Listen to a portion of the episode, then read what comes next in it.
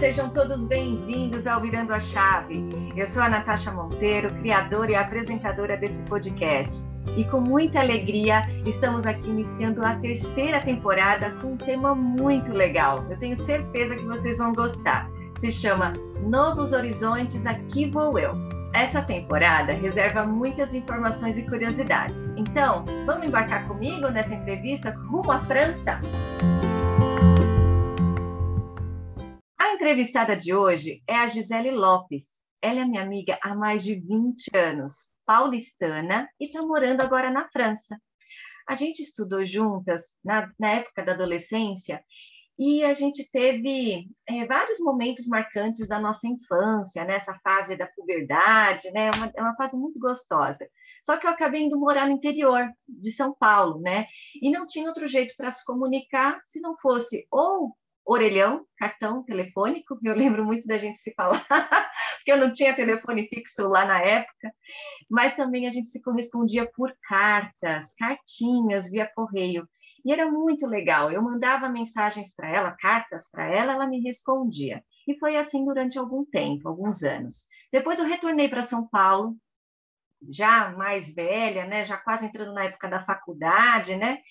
E a gente teve alguns encontros, mas aconteceu dela também ir embora. Ela acabou fazendo as malas e indo morar na França. Bom, depois desse tempo todo, né, a gente acabou retomando contato.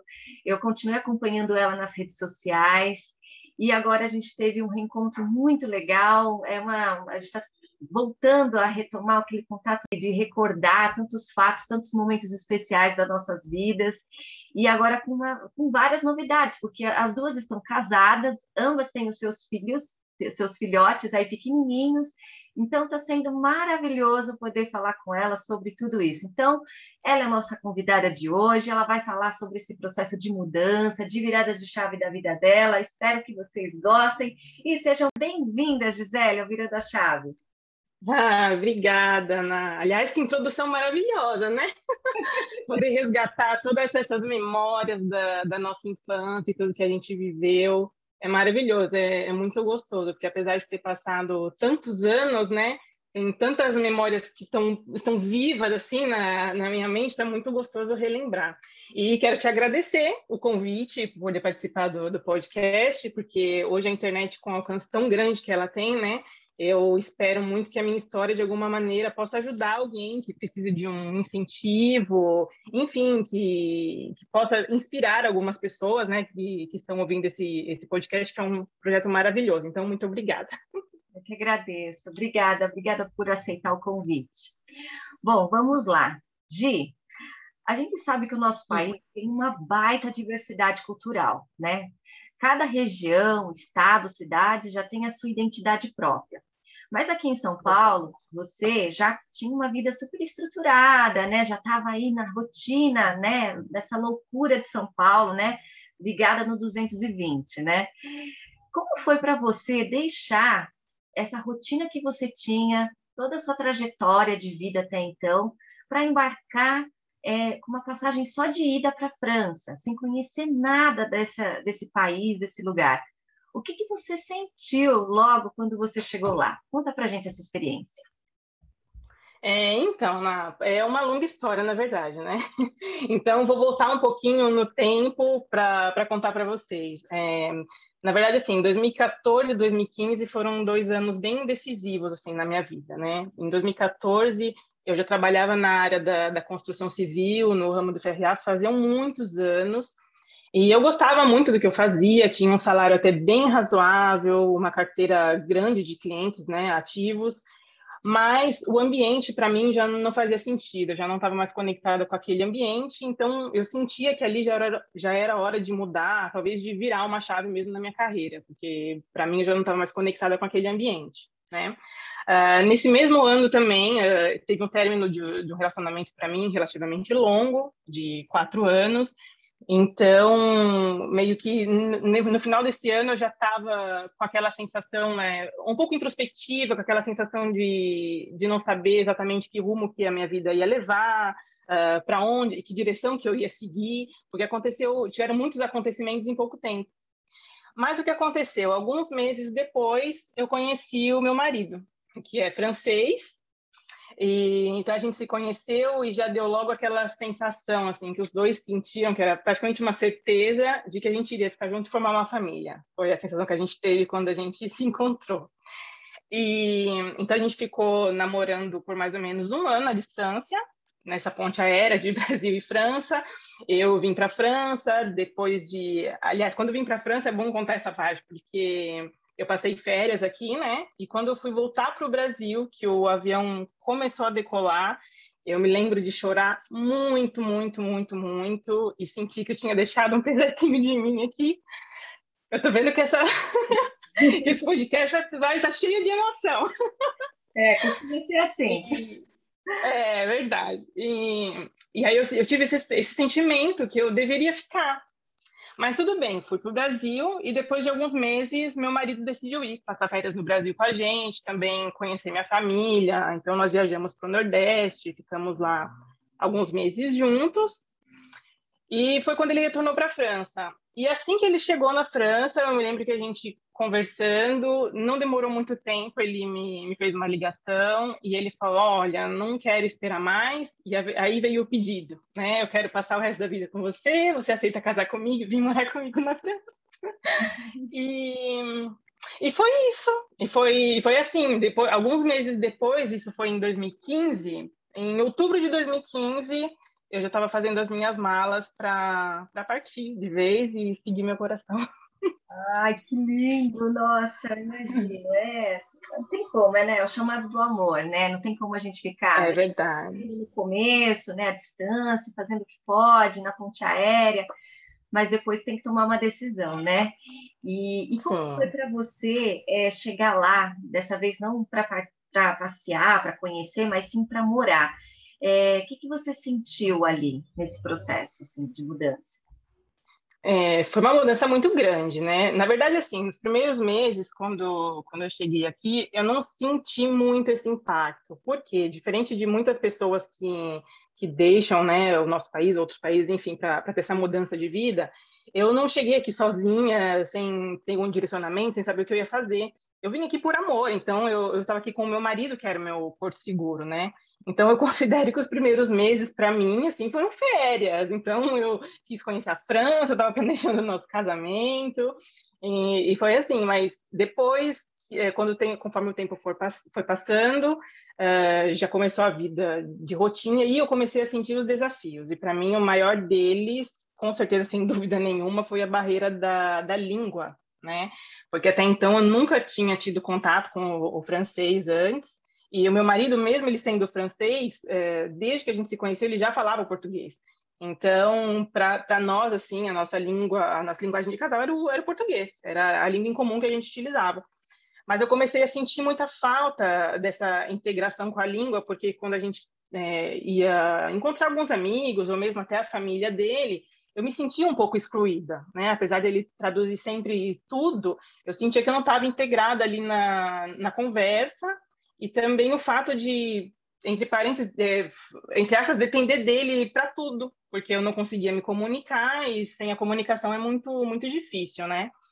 Acredito que esse foi o primeiro e principal desafio, mas e depois foi uma sensação pessoal que eu tive.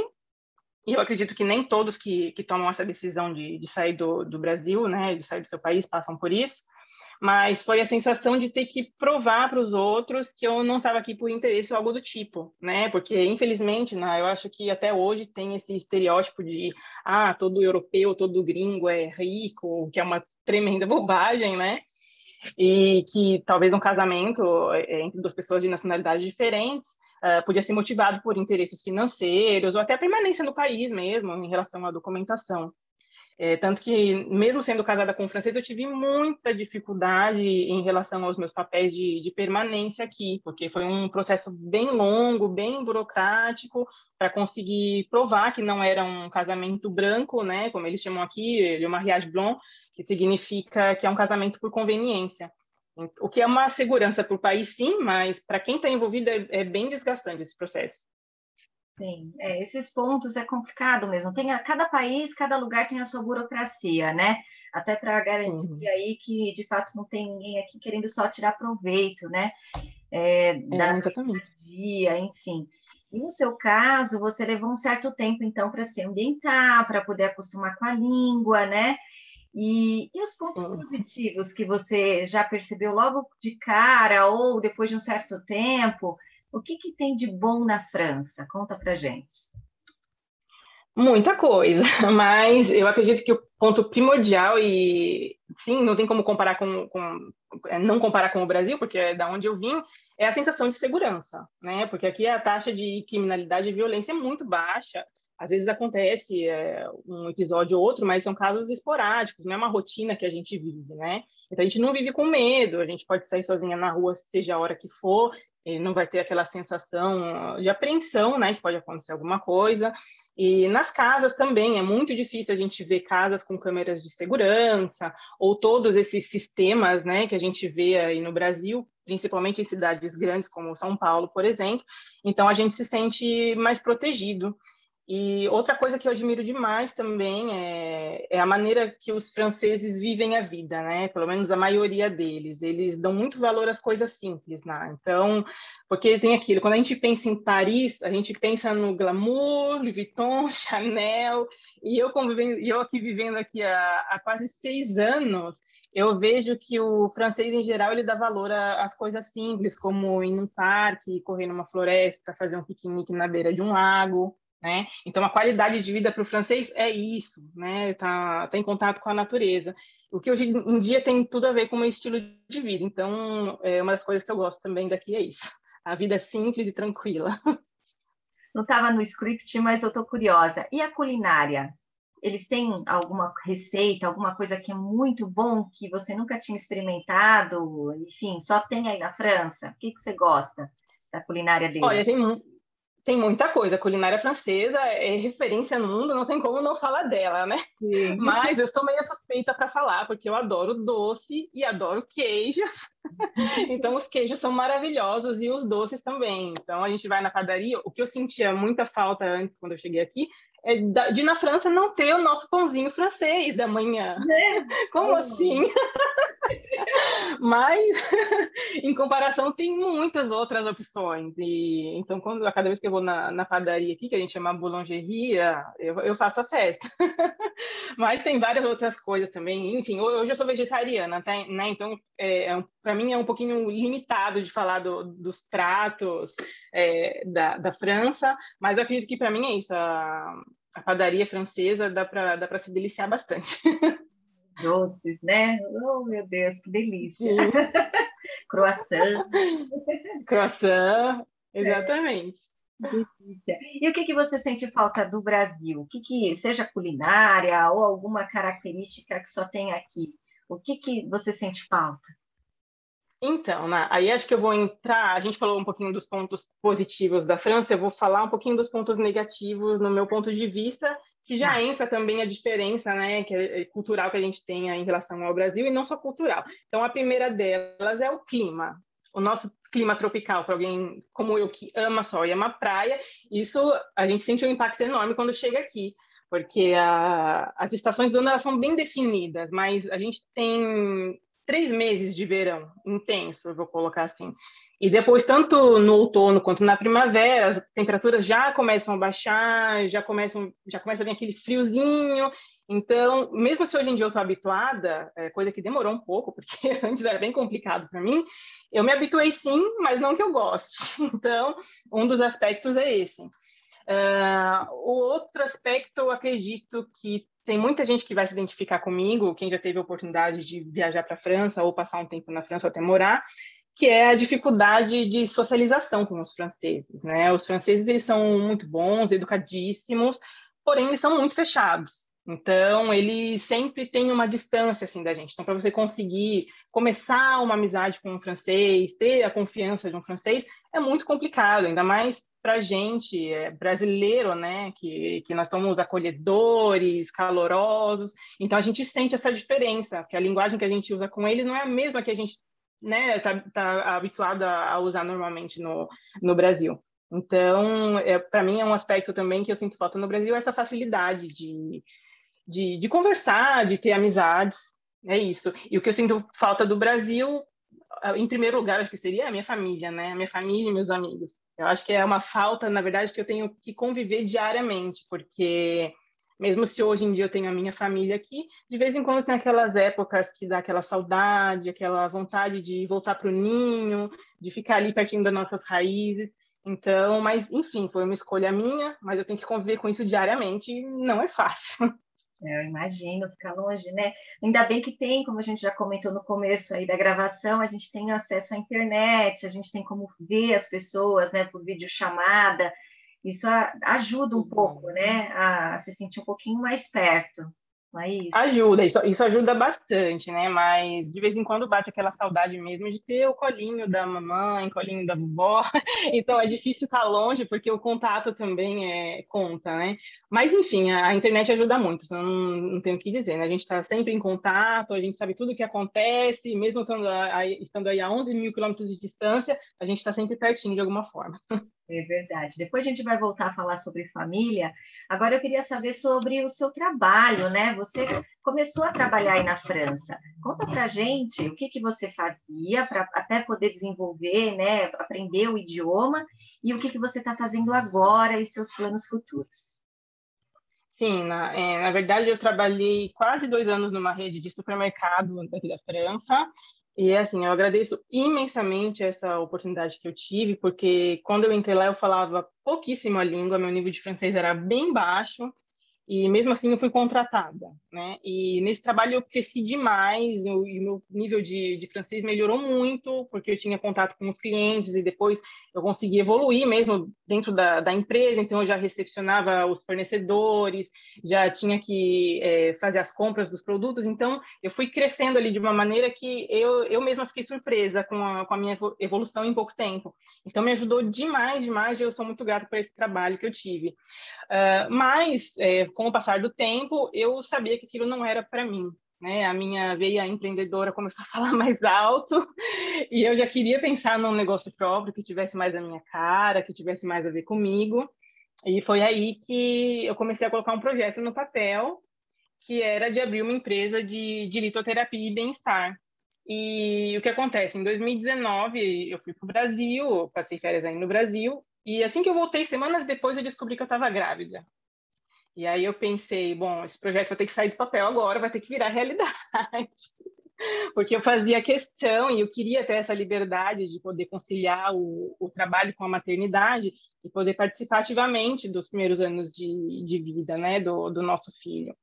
Então, mesmo muitas pessoas ao nosso redor não acreditando nesse projeto, a parte do meu marido, que foi maravilhoso, mesmo sem saber os resultados que a gente teria, ele sempre me apoiou em tudo eu me lancei de cabeça, falei, vai ter que dar certo. E hoje em dia tá dando muito certo, tô bem feliz com, com os resultados, eu consegui abrir a minha empresa aqui com todas as dificuldades que, que vieram pelo caminho, mas é, a gente está em constante evolução e eu estou bastante feliz com o resultado e com essa nova etapa da, da minha vida profissional que só tende a crescer, eu espero.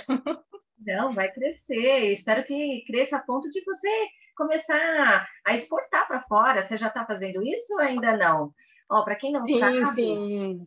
o ramo da Gisele é trabalhar com cristais, certo? Você falou o nome, eu não entendi muito bem. Fala de novo, qual que é a área que você está? É... é... É a litoterapia, né? Que é a técnica que utiliza os cristais, as pedras, os minerais em gerais para canalização, limpeza e equilíbrio do, do campo energético. Maravilha. É que, que consiste a litoterapia. Que delícia, que legal, adoro, adoro, super a ver. Inclusive, eu vou querer conhecer mais sobre isso. A gente pode combinar uma gravação posterior, mais para frente, para falar mais sobre essa área, porque a gente vai, já como spoiler, né, para os ouvintes, teremos uma temporada para falar de saúde e bem-estar. Então, é uma oportunidade aí para a gente contar um pouquinho mais sobre esse trabalho com cristais. Mas que bacana. Tem tudo a ver. Tem tudo a ver e eu vou adorar participar, porque eu acredito que a gente vai ter bastante conteúdo, vai ter bastante bate-papo aí para desenrolar sobre esse assunto. É verdade, muito bem, muito bom. Gente, vamos seguindo então. Então, agora eu queria que você contasse para gente se você pensa um dia em voltar para o Brasil, seja, obviamente, né? Uhum. Nem que seja por um período, né? Às vezes a pessoa pensa, ah, eu preciso voltar a morar, ficar um tempo no Brasil, depois eu retorno. Ou se você, de fato, vai ficar na França, ou se você pretende ir para um lugar um pouquinho mais quente na Europa, para você poder curtir o verão, uma, uma, uma, temperaturas mais agradáveis durante o inverno. Você tem alguma ideia assim de como vai ser o futuro nesse sentido aí para vocês? Então, é meio complicado falar do futuro, né? Porque a gente tem planos, projetos, mas assim, é, hoje a França é minha casa, é assim que eu sinto, né? Eu estou 100% integrada aqui, eu construí a minha família aqui, mas sinceramente a possibilidade de, de voltar para o Brasil é algo que passa na minha cabeça praticamente todos os dias.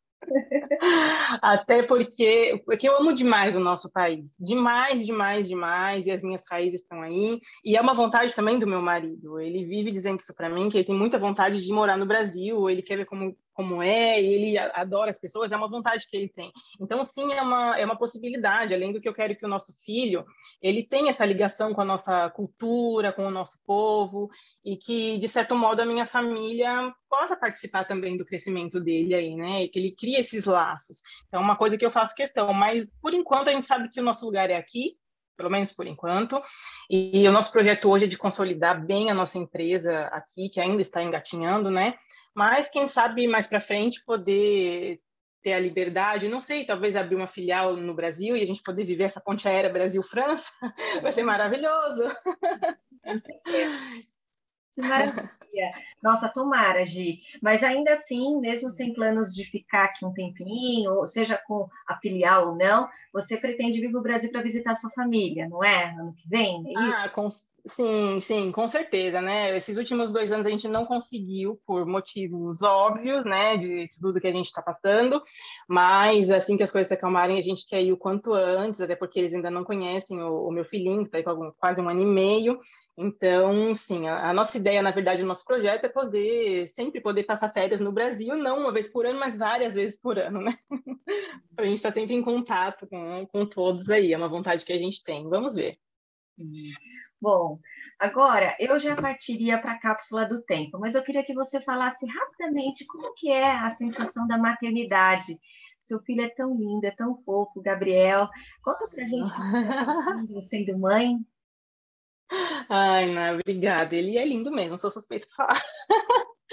Mas a maternidade, o que, que eu posso dizer? Que me mudou completamente completamente. Hoje eu, eu sou uma pessoa antes do Gabriel e sou uma pessoa depois do Gabriel. E vamos lá, de emoção.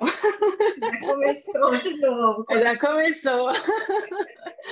uh, o meu filho, ele é a razão pela, pela qual eu tento ser melhor a cada dia, sabe? Hoje eu estou numa, numa fase da minha vida que eu quero sempre melhorar, sempre melhorar, sempre melhorar, porque eu quero passar para ele valores, e mostrar para ele exemplo mais do que falar, ser um exemplo para ele. Então, o meu filho me ajuda a ser alguém melhor, mais altruísta, e eu só tenho a agradecer, porque ele completamente mudou a minha vida. Apesar de todos os desafios, né, que você sabe também que é ser mãe, que não não nem sempre é um mar de rosas, né? Muito pelo contrário, tem tem vários desafios, mas eu costumo costumo dizer que a gente não aprende a ser mãe, na verdade, a gente já nasce mãe porque a parte de todas essas regras que às vezes a, a, sociedade tenta impor, né, da maneira que a gente tem que criar nosso filho, uh, o nosso coração e o nosso instinto materno, é, a gente tem que dar ouvido para eles, né, porque é, é ali que está o segredo, né, para ser uma boa mãe. E eu tento isso a cada dia, ser uma boa mãe para o meu filho, da minha maneira, entre, entre erros e acertos, mas é, ele me mudou completamente, é isso que eu posso falar, e, e para melhor. É verdade. Maternidade transforma a gente. A gente começa a perceber é, coisas que a gente não, não se ligava antes, é, desde o comportamento até de outras crianças, né? Que a gente fala, nossa, olha só, logo, logo meu filho, minha filha vai chegar a fazer isso. É, antes de ter filhos, eu não, não prestava tanta atenção nesses detalhes, agora eu presto. E, e, é diferente, a gente se sente diferente também. Parece que não é só pela questão da responsabilidade, né? De ter que cuidar, de ter que ensinar, é. tem que ser referência, mas acontece uma mudança interna que só quem é mãe sabe, não é, Gi? É verdade. E, e eu acho que depois que a gente se, se torna mãe, que a gente começa a entender os nossos pais porque a, até a gente é, virar mãe, né, é muito complicado. É, eu posso dizer que eu, até ser mãe, né, eu hoje estou com 34 anos, eu não entendia né? E hoje eu enxergo muita coisa. Então é, é muito mais fácil a gente entender coisas que já aconteceram no nosso passado e até lidar com certas situações, né, do, do cotidiano ou de, em relação à nossa família mesmo, depois que a gente se torna mãe. É verdade. É, tem essa questão, a gente começa a compreender mais o porquê das coisas, por que os nossos pais tiveram determinados comportamentos, e a gente começa a aceitar melhor, né? A gente começa a trabalhar melhor isso e, enfim, trabalhar muito mais a compaixão com as pessoas, né, e a resiliência, isso que é muito interessante também. Bom, então vamos lá para a cápsula do tempo, que é aquele momento ai, ai. É, que a Gisele vai entrar em contato com ela no futuro. Ela vai falar com a Gisele em 2026, tudo que você sentir, tudo que você gostaria que ela soubesse, a Gisele de 2026, você vai contar, e você pode aproveitar também para deixar um recadinho para o seu filho, para o seu marido, para a sua família. Fica à vontade. Ana, bom, para a Gisele de 2026, o que, que eu vou falar para ela? eu acho que o que eu vou falar para ela serve para muita gente, né? Que é o seguinte, que você é muito mais forte, muito mais capaz do que você pensa. Né? Muitas vezes a gente não compreende certas situações que acontecem na nossa vida, a gente se questiona, a gente se desespera, mas depois que passa a tempestade, a gente começa a enxergar, né, que tudo teve um porquê. E a gente enxerga que certos ciclos da, da nossa vida se encerram para que a gente possa receber algo muito maior e muito melhor lá na frente, né? Muito melhor do que a gente estava esperando. Né? Então, não procure as respostas fora, procure procure dentro da gente, né? As respostas estão sempre no nosso coração né? Então é isso que eu posso dizer. Continue seguindo o seu coração sempre. Maravilha. E para o seu e... marido? Bom, para o meu filho é isso, que ele me mudou completamente. Né? Eu até fiz uma caixa, eu, já, eu criei um e-mail para ele e vou mandando várias coisinhas para quando ele for maior ele poder acessar e, e ter essa, essa noção de tudo que eu estou pensando hoje em relação a isso. Mas é isso, ele me mudou completamente. Hoje eu sou agradecida imensamente por ter tido essa dádiva de ser mãe dele, que ele mudou completamente a minha vida e continua mudando. E em relação para minha família, que eu amo demais todos vocês, muito. E que nesses quase seis anos que eu tomei a decisão de vir para a França, em nenhum momento eu esqueci de vocês. Né? Eu sei que foi uma escolha minha e que eu tive que renunciar a muitas coisas, eu tenho noção disso, e uma delas é a presença de vocês, mas eu sei que eu preciso conviver com essa falta, como eu falei, todos os dias, mas ao mesmo tempo eu agradeço demais é, o apoio que vocês me deram desde o começo. Né? Eles tinham a certeza e estavam torcendo muito pela minha felicidade, então ninguém se impôs em nenhum momento é, né, em relação a essa minha decisão. E isso me, me ajudou demais nesse processo, porque eu acredito que se não fosse o apoio da minha família, eu nem sei se eu estaria aqui, né? Então eu só, só tenho a agradecer a eles também. Então, Nai, para o meu marido, bom, pensando a daqui a 2026 a gente já vai estar aí há mais de 10 anos juntos. Então dizer que eu amo demais. Te amo demais, meu amor. Muito obrigada por todos esses anos de muito carinho, de muita paciência e de muita dedicação. Você tem se mostrado ser um pai excepcional. E você é o motivo pelo qual eu estou aqui hoje, né? E o motivo pelo qual eu me lembro todos os dias e que me faz ter a certeza de que eu fiz a escolha certa e eu te amo demais. E quero agradecer você. Posso agradecer você? De novo, eu quero agradecer esse convite especial, porque estar tá contando a minha história aqui, poder viver tudo isso, né, tem um valor enorme para mim, porque às vezes nessa correria da, da vida, rotina, filho, trabalho, a gente acaba esquecendo do, essencial, né? E com essa oportunidade, você me fez relembrar o real motivo de eu estar aqui hoje, né? Que é por amor, pelo meu amor. Ai, que linda! Eu que agradeço, Gil. Você não sabe a emoção, a felicidade que eu tô de poder gravar esse episódio com você, porque a gente tem uma história, eu te conheço, assim, parece que foi ontem, a gente chegou a falar sobre isso antes de gravar, É, são foi mais de 20 anos, mas parece que foi ontem que a gente estava indo no Play Center, que eu estava na sua casa, que a gente estava estudando, preparando o trabalho da escola. É um filme que passa na cabeça. Então, eu imagino quantos filmes, quantas partes da sua história de vida você deve ter aí dado um jeitinho para compilar, para reduzir, para poder contar nesse espaço de tempo tão curto, de 30 minutos né, da gravação mas eu agradeço imensamente por, pelo seu tempo, pela sua disponibilidade, por todo o seu carinho, todo o seu amor, porque é, é de fato uma virada de chave, né? Como o nome do podcast Sim. diz, né? A gente. Verdade, foram várias, infelizmente não dá para colocar tudo aqui, né? Como você falou, num tempinho tão curto, mas eu espero ter passado alguma mensagem para os seus ouvintes e te agradeço imensamente de novo, porque foi um convite muito especial e eu adorei participar. Obrigada, gratidão.